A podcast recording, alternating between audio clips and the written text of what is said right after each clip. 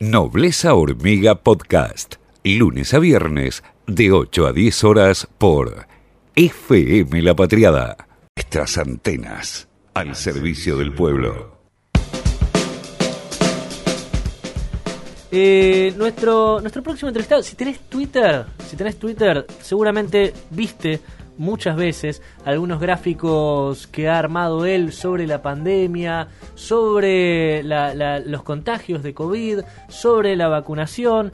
Bueno, ayer se lanzó el, el Frente Corrientes de Todos, presentó sus candidatos para las elecciones provinciales. Vamos a hablar ahora con el precandidato a vicegobernador de la provincia de Corrientes, Martín Barrio Nuevo. ¿Qué tal, Martín Ezequiel Orlando? Gracias por atendernos en Nobleza Hormiga.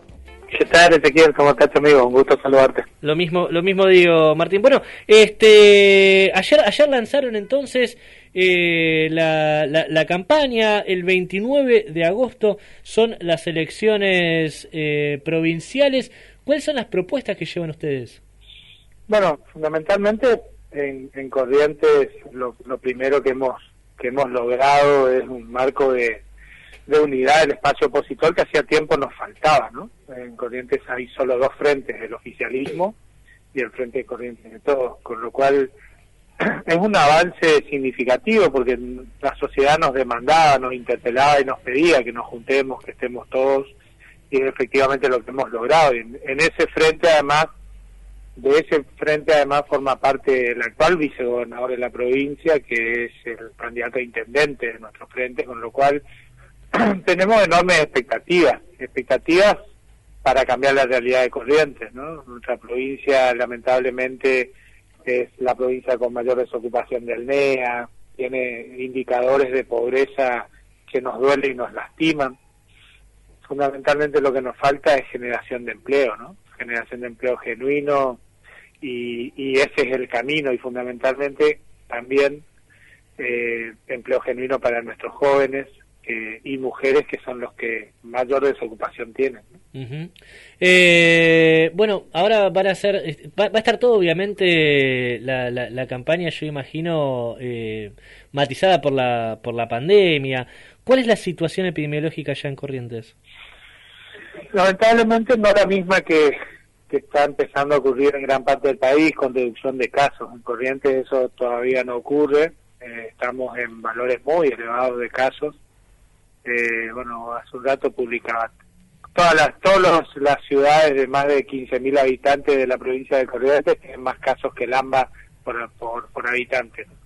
Mm. Con lo cual, evidentemente, hay una, una situación compleja. En su momento le, advertíamos al gobernador que esa idea de adelantar las elecciones, como lo hizo, era contraproducente. Nosotros íbamos a votar en octubre y adelantó hacia agosto y la verdad es que poner las elecciones en, pleno invierno, no solo las elecciones, sino el proselitismo, te imaginas, nosotros tenemos que, porque forma parte de la democracia, ¿no? Hacer conocer nuestras propuestas. Tenemos que recorrer la provincia y la segunda ciudad de la provincia está en fase 2, eh, una que está allí al lado, de Vista, eh, con mayores restricciones en el día de ayer. Bueno, la verdad que una complejidad que nos puso fundamentalmente el gobernador por, por, por su necesidad electoral de adelantar las elecciones. ¿Están, ¿Están conformes, disconformes con cómo está manejando el gobernador la, la, pandemia en la provincia? Mira, como todo, siempre hay cosas para corregir y otras que se hacen bien. Vos sabés que me caracterizó la responsabilidad en términos de la pandemia.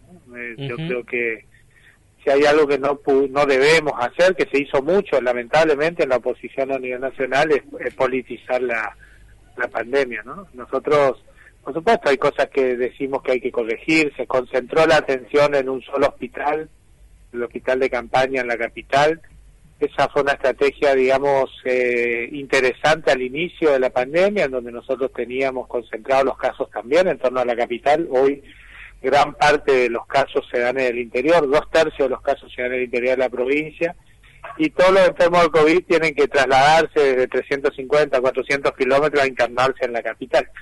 Con lo cual es, es una estrategia que evidentemente hay que, hay que corregirla. En materia de vacunación, Eh, bueno, la Argentina está con un ritmo de vacunación enorme, ¿no? La, la, semana pasada se vacunaron más de dos millones y medio de personas, fuimos el país que más vacunó en el mundo y bueno, gracias a Dios Corrientes también es parte de la Argentina, así que Corrientes también está avanzando en la vacunación.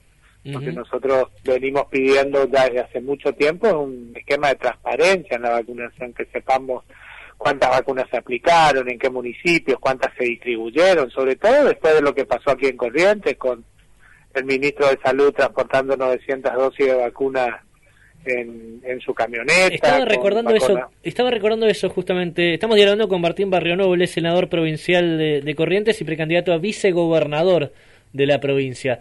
Eh, ¿qué, pasó con eso? Porque el ministro de Salud de Corrientes en marzo eh, le encontraron, porque chocó, eh, le encontraron un montón de, de, vacunas que tenía en su camioneta y la estaba trasladando de forma completamente irregular. ¿Rindió cuentas en algún momento? ¿Qué, qué, pasó? ¿Qué estaba haciendo? Bueno, lamentablemente nunca, nunca se aclaró, nunca se aclaró qué sucedió, como tampoco se aclaró que se vendieran vacunas en esquina, porque si se vendían, eh, de hecho era una, una enfermera del hospital, es porque la pudo robar antes. Eh, y si se pudo robar es porque no se estaba controlando adecuadamente. Bueno, nunca se, se aclaró tampoco esto. Hubo un vacunatorio vive en Curuzucuatiá, hubo un vacunatorio político en San Isidro, en la zona rural de Goya. La verdad es que allí, por eso te decía, sin, sin ponernos en la crítica por la crítica misma, nosotros hemos marcado la necesidad de la transparencia. ¿no? Y cuando hoy me hablaba de los ejes de la, de, la provincia que se viene, tiene que ver con la transparencia, con el acceso a la información, con un, con, bueno, sabes que me he ocupado mucho de, buscar hacer accesible la información. Sí, sí, sí, parece que es central también en todos los órdenes del Estado, no solo en la vacunación, en todos los órdenes del Estado en Corrientes no se publican los estados contables, en Corrientes... Para que te dé una idea, fíjate, hacete la idea de lo que pasaría a nivel nacional si, si pasa lo que pasa aquí en Corrientes. No, el, eh, eh, el, órgano de control externo en Corrientes se llama Tribunal de Cuentas. En el Tribunal de Cuentas, que debiera ser el control externo, la Auditoría General de la Nación en, en la Argentina, los cinco miembros del Tribunal de Cuentas son militantes políticos del gobierno provincial. Claro. Por eso, eh, por eso vos decís, ¿tuvieron vacunatorios VIP allá en Corrientes? Sí, absolutamente. Eh, además reconocidos por todos. solo, solo quedaba eh, identificar eh, de quién era la responsabilidad. Digamos. El intendente dijo, sí, bueno, eso ocurrió, pero pero no es mi responsabilidad, es responsabilidad del Ministerio de Salud. Bueno, en definitiva, todo pasa, ¿no? O sea, tuvieron ministerio, perdón, tuvieron este vacunatorio VIP y lo reconoció el propio gobernador el, intendente en el lugar donde se dio, se, se, dio se dio un hecho de que en Curuzucuatiá eh, se llamó por teléfono a personas para que vayan a vacunarse por afuera de los turnos, eh, a personas eh, durante una tarde uno empezó a ver, eh, se empezaron a correr las imágenes en redes sociales de gente además joven, hijos del hijos de, familias acomodadas de la localidad que que estaban yendo a, vacunarse, bueno, porque sí, bueno, después empezaron a aparecer las explicaciones de que no, de que en realidad habían sobrado las vacunas de las que de los turnos que se habían otorgado y entonces empezaron a avisar por teléfono a sus amigos, bueno, la verdad es que es bastante bastante difícil de, bastante difícil de, de explicarnos. Martín, te, te, agradecemos mucho por esta entrevista y también por el servicio que estuviste brindando todos estos meses, ya más de un año creo, eh, en Twitter con eh, justamente eso, ¿no? Lo que vos decías explicar, es bajar al llano información que es muy compleja sobre la pandemia, sobre las vacunas, para que lo podamos entender todos y también te agradezco por eso. Bueno, bueno, bueno, muchas gracias a ustedes por, por la deferencia de siempre, por el reconocimiento de siempre. Y vamos a tratar de seguir cumpliendo con, informar en la medida que me den mi tiempo, porque bueno, los tiempos de campaña son otros, ¿no? No, por supuesto, por supuesto. Muchas gracias, Martín, un abrazo. Un fuerte abrazo. Martín Barrio Nuevo es senador provincial de Corrientes y precandidato a vicegobernador por la provincia de Corrientes. Nobleza Hormiga Podcast, lunes a viernes, de 8 a 10 horas por FM La Patriada